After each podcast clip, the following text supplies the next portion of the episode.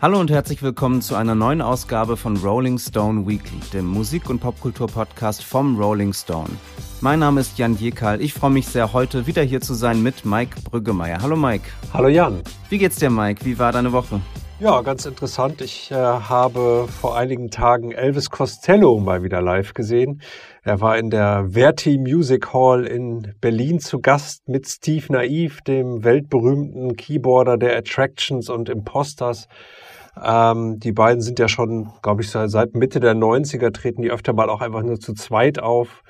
Äh, früher war es so, dass sie dann so diese Stücke, die Costello mit Burt Bacharach geschrieben hat und das eher Balladeske gefeiert haben, aber mittlerweile sind die so ein Act geworden, der auch ähm, sich durch den ganzen Costello-Katalog spielen kann mit äh, irgendwelchen komischen Effektgeräten und so. Und ähm, das war in Berlin auch wieder so vor naja, halb ausverkaufte Halle, würde ich ungefähr sagen. Also mhm. es waren sehr viele freie Plätze und die Leute aus dem Oberrang wurden dann abgegradet in den Unterrang. Und ähm, Costello hat das auch noch kommentiert. Äh, weil am Tag vorher war in der Elbphilharmonie in Hamburg, die zu Beginn des Konzertes voll war und zum Ende des Konzertes halb voll. weil da immer noch viele Leute einfach hingehen, um sich die Elbphilharmonie anzugucken. Denen ist dann egal, wer da spielt. Und wenn denen das dann zu laut ist oder zu rabaukig, dann gehen die vielleicht irgendwann auch, um die feinen Öhrchen nicht äh, zu schädigen. Und Costello meinte, da seien mehr Leute rausgegangen, als in Berlin überhaupt da waren. ähm, ja, aber das ist, es gibt eine lange Geschichte von Elvis Costello-Konzerten in Berlin, die nicht gut äh, besucht sind. Also das äh, müsste er eigentlich mittlerweile wissen. also Geschichten von, von Elvis Costello-Konzerten, die irgendwie von halb leeren Seelen und so weiter. Ich glaube, das habe ich das erste Mal vor 15 Jahren oder so gehört. Also was ist denn, was, was glaubst du, ist denn da los? Also warum buchen die dann nicht irgendwie die, weiß ich nicht, die Columbia-Halle oder das Columbia-Theater oder einen, einen kleinen Raum, der dann aber voll ist? Anstatt die große Verti Music Hall, wo irgendwie also ich habe da Boy Genius gesehen vor ein paar Wochen, das war ausverkauft, da waren, weiß ich nicht, bestimmt 4000, 5000 Leute da. Ja, ich habe Bob Dylan dreimal hintereinander da gesehen im letzten Jahr. Naja, ich glaube, es geht auch um die Gage. Ne? Also man muss die Gage irgendwie reinkriegen. Und wenn die Gagenforderungen hoch sind, muss man viele Leute dahin locken. Und dann muss das Ding voll werden. Und das ist aber nicht passiert. Ähm, was aber eigentlich immer gut ist, wenn Costello vor halb ähm, leerem Saal spielt, hat er immer das Gefühl, er muss sich beweisen. und das führt dazu, dass er etwas mehr versucht, als er vielleicht normalerweise versucht. Das ähm, ist dann immer ganz interessant. Führt aber auch dazu, dass manche Konzerte an Ambition zerbrechen oder an, an, an Wut oder an was auch immer.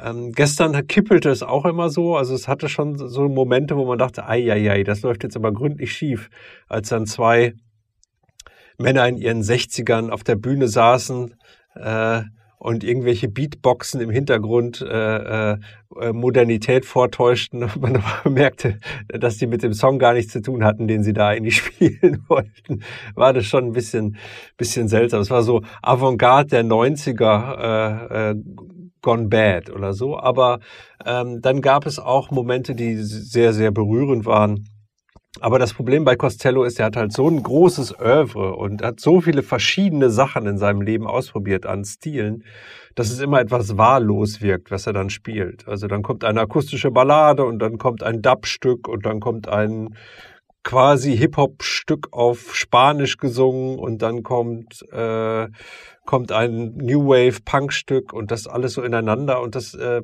wirkt manchmal ein bisschen wahllos dann. Also man würde sich wünschen, dass er vielleicht so Themenabende oder so macht. Er hat das auch kurz angedeutet, er könne ja jetzt nur Songs spielen, in denen Frauennamen vorkommen. Das hat er aber dann leider nicht durchgezogen. Also Allison hat er nicht gespielt, er hat nur So Like Candy gespielt, das Stück, das er mit Paul McCartney geschrieben hat in den 80ern. Aber war natürlich auch schön. Hast du irgendwas Interessantes erlebt und gesehen, popkulturell in dieser Woche?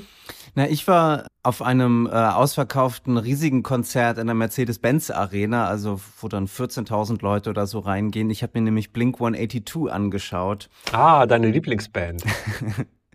Ja, also hättest du mit meinem äh, 14-jährigen Ich gesprochen, dann hätte ich da emphatisch zugestimmt. Jetzt würde ich da das etwas zurückhaltender beurteilen. Ähm, also ja, eine Band, die für meine musikalische Sozialisierung for better or worse äh, sehr wichtig war.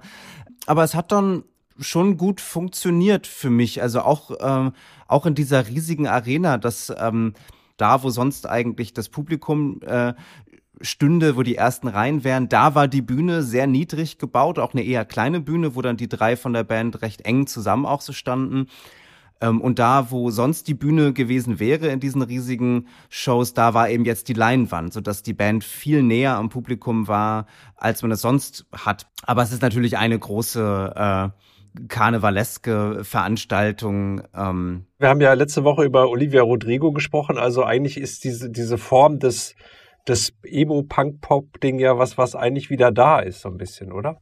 Ja, das stimmt. Das war auch ähm, ein Grund, warum ich zu dem Konzert gehen wollte, dass ich, ähm, dass ich es bis über, über einen Text nachgedacht habe, den ich schreiben wollte über die ähm, über den Einfluss von Blink 182, so den, den ja recht äh, erstaunlichen Einfluss. Also würde man eine Zeitreise machen und in die frühen Nullerjahre zurückreisen und, und dieser Person sagen, äh, Blink 182 wird wahrscheinlich eine der einflussreichsten Bands ihrer Generation. Das, äh, das hätte wahrscheinlich schockierte Reaktionen und ungläubige Reaktionen zur Folge. Hm, aber es hat sich jetzt in den letzten Jahren ja wirklich so gezeigt. Also wohin man auch schaut, in, in welche Genres man auch schaut, die von ähm, Zoomern, wie man sagt, also von Leuten so in ihren jungen Zwanzigern gemacht werden. Da findet man Blink 182 sowohl im Hip-Hop als auch im Indie-Rock, als auch so im Top 40 Pop wie bei Olivia Rodrigo, findet man schon überall wieder. Und, ähm, und das ist, das ist schon erstaunlich. Also da äh, haben sie etwas, also ist ihnen etwas gelungen, offenbar in den frühen Nullerjahren, was, was so erfolgreich war und was dann so eine kulturelle Kraft irgendwie in sich hatte und so ein Gewicht, dass es dann auch die nächste Generation so inspiriert hat. Kann man noch was zum Publikum sagen? Also das war, du sagtest Karneval, das heißt, das waren Leute in der Blink 182 ähm, Generation, also Leute wie du oder ältere Leute?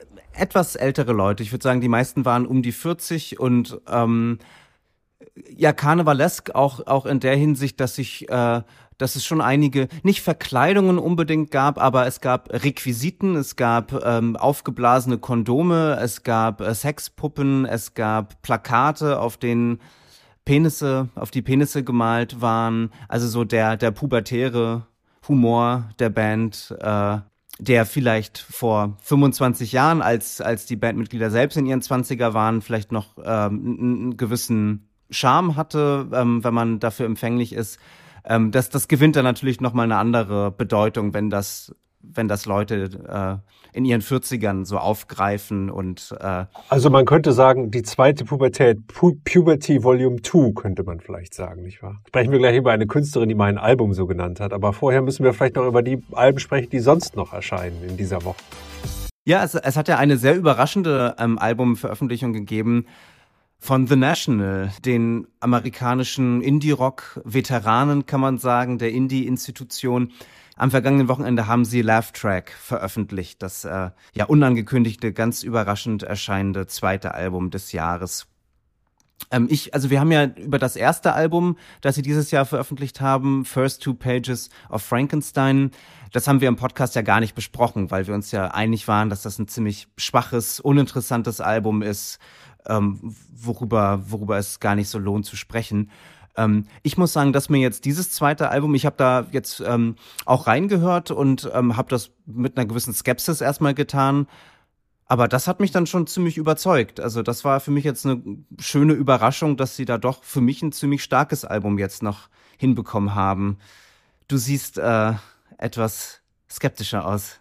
Ja, also ich verstehe, was du meinst. Ich habe mir die beiden Alben auch nochmal angehört und festgestellt, dass das neue Album, also Love Track, weniger gewollt, weniger verkrampft, so ein bisschen freier ist insgesamt und vielleicht auch ein bisschen mehr Nachdruck dahinter hat, was vielleicht daran liegt, dass sie viele der Songs schon live so ein bisschen ausprobiert haben. Also die haben sich irgendwie entwickelt und das finde ich ganz okay, aber ich bin generell The National Skeptiker, muss ich sagen. Ich halte diese Form von Indie-Rock für etwas, das ich in meinem Leben nicht wirklich brauche. Und auch diese komische Vermählung mit dem Mainstream, also Taylor Swift hat einen Gastauftritt auf der letzten Platte, was natürlich auch daran liegt, dass Aaron Dessner von, von The National äh, mit Taylor Swift zwei Platten gemacht hat oder zweieinhalb sogar auf, auf Midnights. Hat er, glaube ich, auch bei einem Lied oder zwei mitgemacht. Also so als Songwriter. Ähm, und Phoebe Bridgers und dann gibt's aber auch noch Roseanne Cash, also es ist irgendwie so alles auch so ein bisschen wahllos und ich verstehe es irgendwie nicht so richtig. Aber vielleicht kannst du mir erklären, wo die, wo die Faszination für The National liegt. Na, ich habe mich gerade gefragt, ob, ob vielleicht The National ein bisschen zu nah an dir dran ist, dass Matt Berninger vielleicht jemand ist, mit dem du dich zu sehr. Du meinst Sad Sack, ein, ein Sad Sack. Ja, so, so, so, so ja. Sad Dad ja. Music, ob das äh, zu nah. Ja. ja, ja, natürlich, aber als Sad Dad braucht man ja keine Sad Dad genau. Music. Das ist ja genau. Quatsch. Also, ich höre die Beach Boys natürlich rauf und runter den ganzen Tag. Also, was für mich immer so die, die Besonderheit der Band ausgemacht hat, ähm, und ich war jetzt auch schon lange ausgestiegen, muss ich sagen. So das letzte Album, das ich wirklich mochte von The National, ist High Violet von 2010. Danach ähm, ähm, fielen sie ein bisschen ab für mich und bis eben jetzt zu Frankenstein, mit dem ich dann gar nichts mehr anfangen konnte. Aber ähm, eigentlich war ihre Qualität immer diese Gegenüberstellung aus diesen ähm, recht, also sehr stimmungsvollen ähm, Texturen von Gitarren und Klavier, also von den Dessner-Brüdern, die ja auch sehr klassisch bewandert sind, die ihre Gitarren, äh, finde ich, auf eine sehr ähm, interessante und untypische Weise so einsetzen, wo dann aber so die Rhythmusgruppe wieder entgegenläuft, die dann etwas sehr äh, Treibendes, etwas sehr Direktes hat. Das sind ja auch, ist ja auch ein Brüderpaar, die, die Devendorf-Brüder. Und äh, diese Gegenüberstellung aus, aus Texturen und Beat, die gefällt mir. Und dann Matt Berninger, der ja eine sehr ähm, dominierende Persona auch so ist, also immer in seinem tiefen Bariton singt er dann davon irgendwie äh, so ein bisschen desorientiert irgendwie so durch sein, äh, durch sein, durch seine Midlife-Crisis irgendwie zu stolpern. Vielleicht ist das das Problem. Also die Midlife-Crisis bietet sich nicht an für Songs. Alle Songwriter haben in ihren mittleren Jahren eine Krise. Und warum? Weil diese Probleme eigentlich keine Probleme sind. Die Probleme fangen wieder an mit der Sterblichkeit und davor fangen die, also erst gibt's die Probleme, sich selbst zu finden und dann gibt's die Probleme, sich selbst zu verlieren und dann ist es vorbei. Und die Songwriter sind gut mit 20 bis 30 und die Songwriter sind dann wieder gut ab Mitte 60, mein Dylan sogar schon mit 56 wenn sie dann anfangen, über den Tod nachzudenken. Aber dieses ganze Midlife-Crisis-Gewäsch, die Haare werden grau, die Scheidung, die Kinder, ich weiß nicht. Aber es gibt ja noch andere Platten, die in dieser Woche erscheinen. Was denn zum Beispiel? Es gibt eine Kylie Minogue-Platte. Hi! Tension heißt die, die dich vielleicht äh, mehr abholt. Vielleicht ist das We ein should be so lucky. ja. größerer Kontrast äh, zum Sad Dad Matt Burningers, äh, eine Euphoric Mom, weiß ich nicht. Äh. ja, vielleicht ist das eher meins. Obwohl Kylie Minogue, ah, ist ja auch, auch schwierig, auch schwierig, ja. Also finde ich, sind, sind äh, wirklich eine Handvoll guter äh, Euro, Dance, 90s, Disco-Tracks. Also wenn man äh, dem etwas abgewinnen kann und dafür offen ist, äh, dann, dann denke ich, lohnt sich die auf jeden Fall. Hast du dann Platten, die jetzt erscheinen? Ja, das ist, das ist so ein bisschen, das ist so ein bisschen, als würde man sagen, so ein paar gute Rollmöpse. Ich hasse Rollmöpse und ich hasse, glaube ich, auch äh, Eurodance. Ähm, deswegen, aber es, es gibt tatsächlich, äh, wenn wir bei Sad Dad sind, eine Platte, ähm, die, auf die ich mich trotz allem freue, nämlich das neue Teenage Fanclub Album Nothing Lasts Forever heißt es. Ähm, ich habe eigentlich gedacht, mit denen hätte ich auch abgeschlossen so ein bisschen, weil jetzt ja auch einer der Songwriter, Jared Love, nicht mehr dabei ist, der immer so mein liebster Songwriter in der Band war. Und die sind jetzt nur noch zu zweit. Ähm, aber ich habe mich dann doch erwischt, als ich gesehen habe, oh, es kommt eine neue Platte, dass ich mir gleich wieder eine Playlist mit alten Teenage Fanclub Sachen gemacht habe. Also Teenage Fanclub sind quasi mein Blink 182, also die Band, die meine meine früheste Jugend und meine Teenagerjahre beschallt hat. Ähm, als viele Leute Britpop gehört haben, habe ich Northern Britpop, also schottische Britpop-Musik gehört. Und ähm, das, da freue ich mich schon ein bisschen drauf. Äh, das ist schon ein Album, das, ähm, das jetzt sicher nicht zu ihren stärksten gehört. Ich glaube nicht, dass Leute noch aufspringen werden jetzt und zu Teenage Fanclub Fans werden, wenn sie diese Platte hören aber mir wärmt es doch das Herz. Kommen wir nun zum Album der Woche, dem neuen Album von Mitski, The Land is Inhospitable and So Are We. Mitski ist eine in Japan geborene amerikanische Singer-Songwriterin, die, das kann man sagen, zu den größten Indie-Stars der Gegenwart gehört. Ihre Tracks werden hunderte von Millionen Mal gestreamt, also ihre Spotify-Zahlen sind äh, wirklich erstaunlich. Sie hat eine ähm, sie kultisch verehrende Fanbase. Ähm, ich muss immer so ein bisschen an Morrissey oder so denken. Ich habe das Gefühl, dass Mitski so ein bisschen der, der Morrissey vielleicht der, der letzten Jahre so war. Sie hat ja auch immer mal wieder damit kokettiert, mit der Musik aufzuhören und, und dieses äh, Künstlerinnenleben oder das, das Musikleben hinter sich zu lassen, was sicherlich auch damit zu tun hat, dass dieses Level an Aufmerksamkeit äh, für sie nicht so leicht ist, damit umzugehen. Aber es gibt offenbar etwas in ihrer Musik, was diese tiefen Emotionen hervorruft. Und ich denke, das sind so die, die Gefühle, die sie artikuliert, das ist sehr dramatisch, die Musik, die sie macht. Äh, das hat Pathos, das hat eine gewisse Erhabenheit, da ist etwas Morbides, etwas Melancholisches. Also man kann sich sehr gut in ihrer, in, in dieser Stimmung, in ihren Texten, in ihrer Musik sehr gut so verlieren. Sie ist Anfang 30 mittlerweile, hat ihr erstes Album 2012 veröffentlicht, da war sie noch Musikstudentin hat da noch so klavierbasierten Kammerpop gemacht, kann man sagen. Später kamen dann Indie-Rock-Gitarren dazu und, äh, und mit Be the Cowboy von 2018, was so ihr ähm, so Mainstream-Durchbruchsalbum war, kann man wahrscheinlich sagen. Da hat sie dann auch Synthesizer aufgenommen in ihren Sound. Da wurde es sehr noch poppiger, noch tanzbarer, aber es blieb auch durchaus weird und es blieb auch äh, eigenwillig.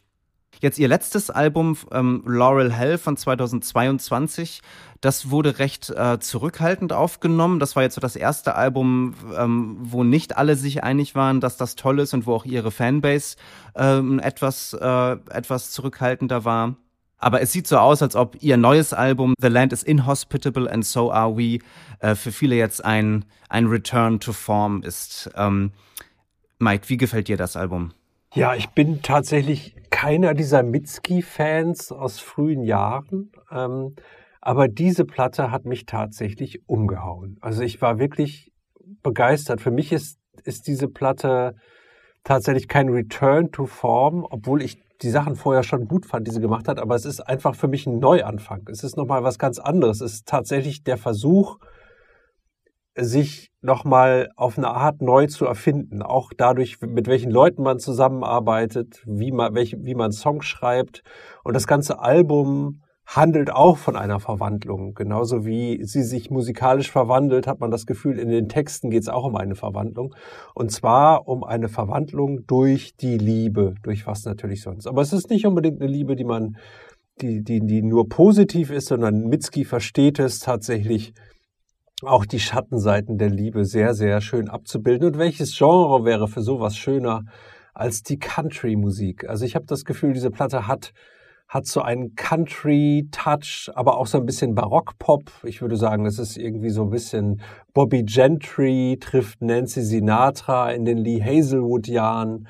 Eine, eine sehr, sehr schöne Platte, die ganz wundervoll arrangiert ist von Drew Erickson heißt er, genau. Fantastisch. Der hat, glaube ich, auch schon für Father John Misty und Lana Del Rey gearbeitet.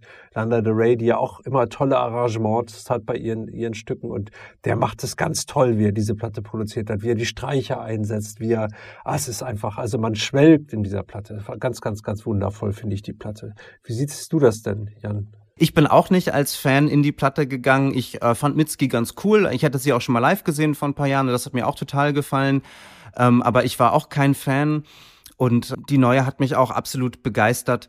Ähm, wo du gerade den Drew Erickson angesprochen hast, der hat auch äh, die Wise Blood Platten arrangiert, der, die letzten beiden. Und an die musste ich vor allem denken. Also ich finde es auch wirklich erstaunlich, wie, ähm, wie kohärent und klanglich in sich geschlossen die Platte ist. Also das sind äh, es ist ja auch eine recht kurze Platte, geht so etwas über eine halbe Stunde. Also kann man wirklich gut in einer Sitzung oder bei einem kleinen Spaziergang oder so wirklich gut von Anfang bis Ende hören. Die Pedal-Steel-Gitarren, die Balladen im Walzertakt, so die, die Besen, die die Snare-Drum so leicht touchieren. Alles ist so leicht verhallt. Also das ist eine, auch so eine Wall of Sound-Platte irgendwie, finde ich. Aber nicht auf eine so, äh, ein, eine, eine ähm, brutal umhauende Art oder so, aber, aber trotzdem die Instrumente laufen so ineinander über. Es ist, ähm, der Raumklang ist sehr dominant. Man hat das Gefühl, da, da standen ein paar Leute in einem, ja in einer, was nicht, kleinen Kirche vielleicht oder in, also in einem größeren Raum irgendwie und haben dann einfach ein Mikrofon in der Mitte aufgestellt und eins direkt vor Mitski. Also man hört ihren Gesang dann schon sehr klar, aber die Instrumente hört man dann eigentlich alle so, die laufen so ineinander über. Ja, und die Songs haben alle was, also wenn man sich so die Texte anguckt, hat man das Gefühl, manchmal sind es nur zwei Strophen und es gibt nicht mal einen richtigen Refrain, aber dann gibt es eben Instrumente, die den Refrain spielen quasi. Es gibt einfach ein, ein Motiv einer Pedal-Stil Gitarre, was so dominant und so prägnant ist,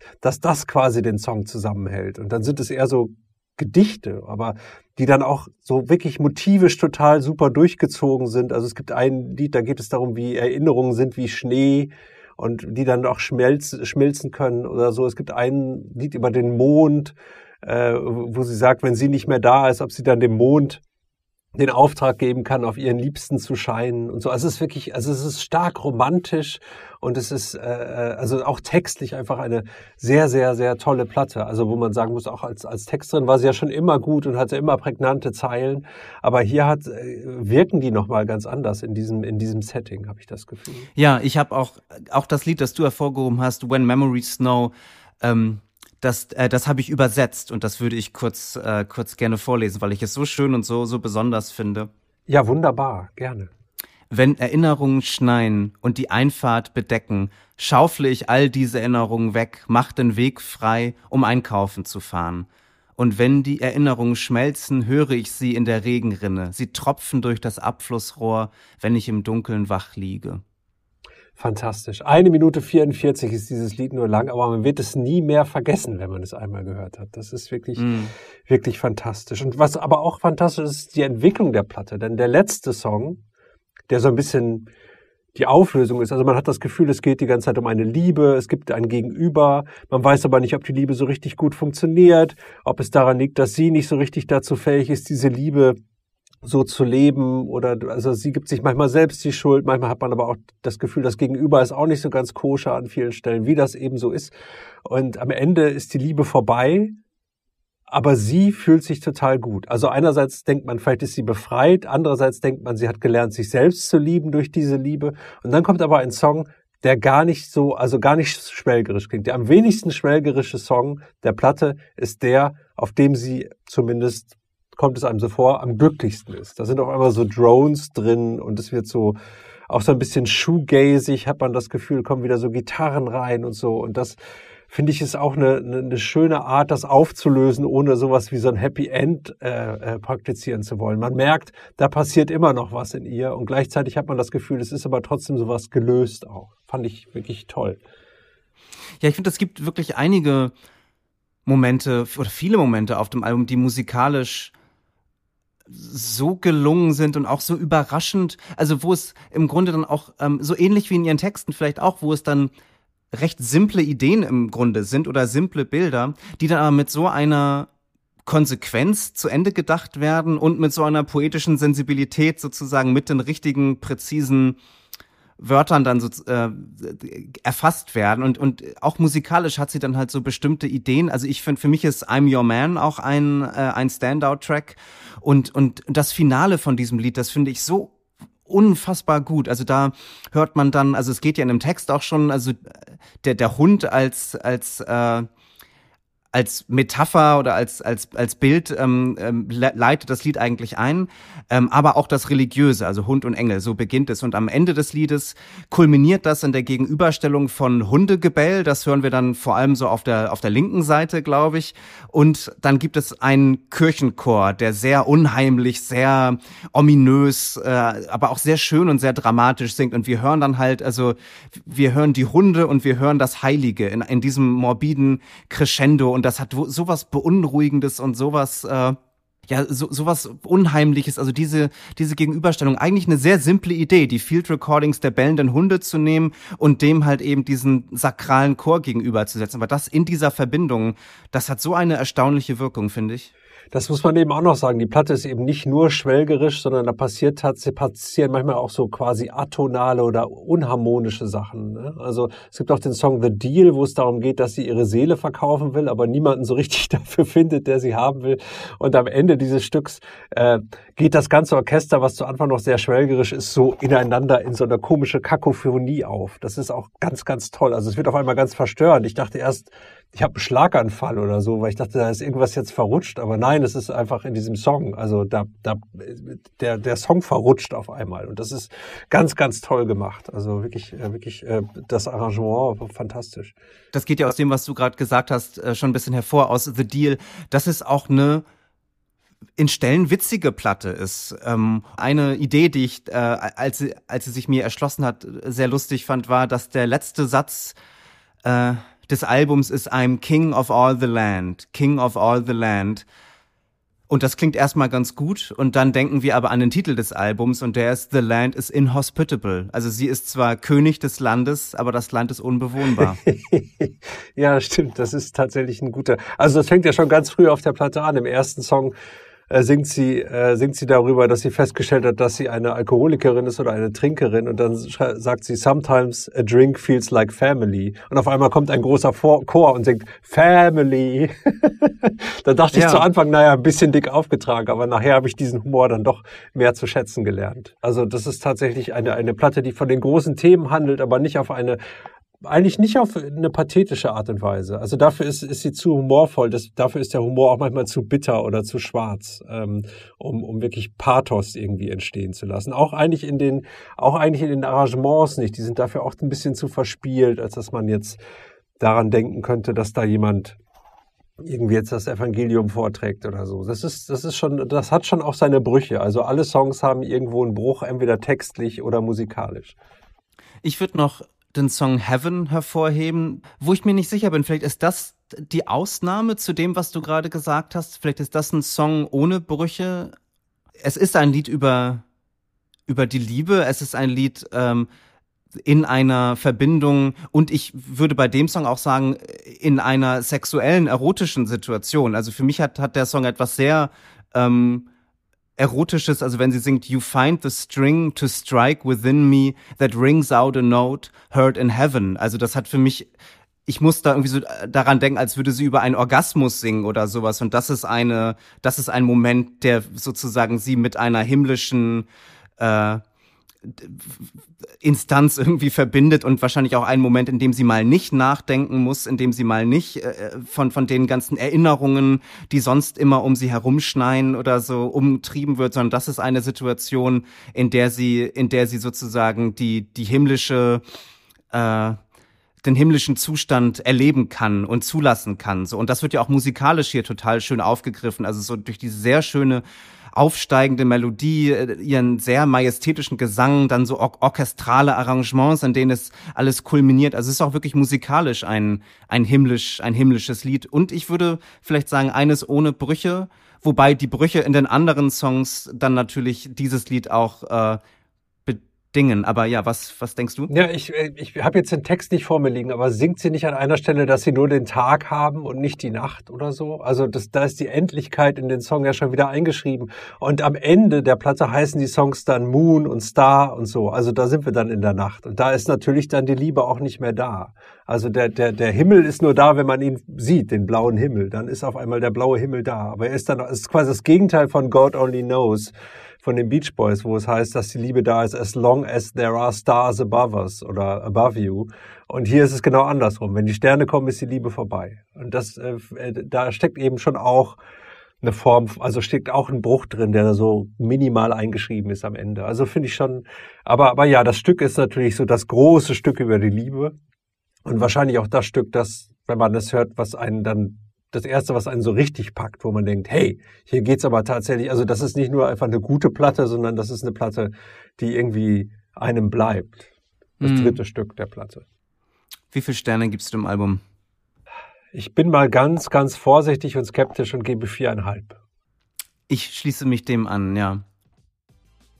Ja, ich bin gespannt von euch zu hören, wie ihr Mitskis neues Album findet, ob ihr äh, so begeistert seid wie wir oder das ein bisschen äh, zurückhaltender seht, äh, schreibt mir gerne info at janjekal.de oder bei Insta oder Twitter Jan Jekal.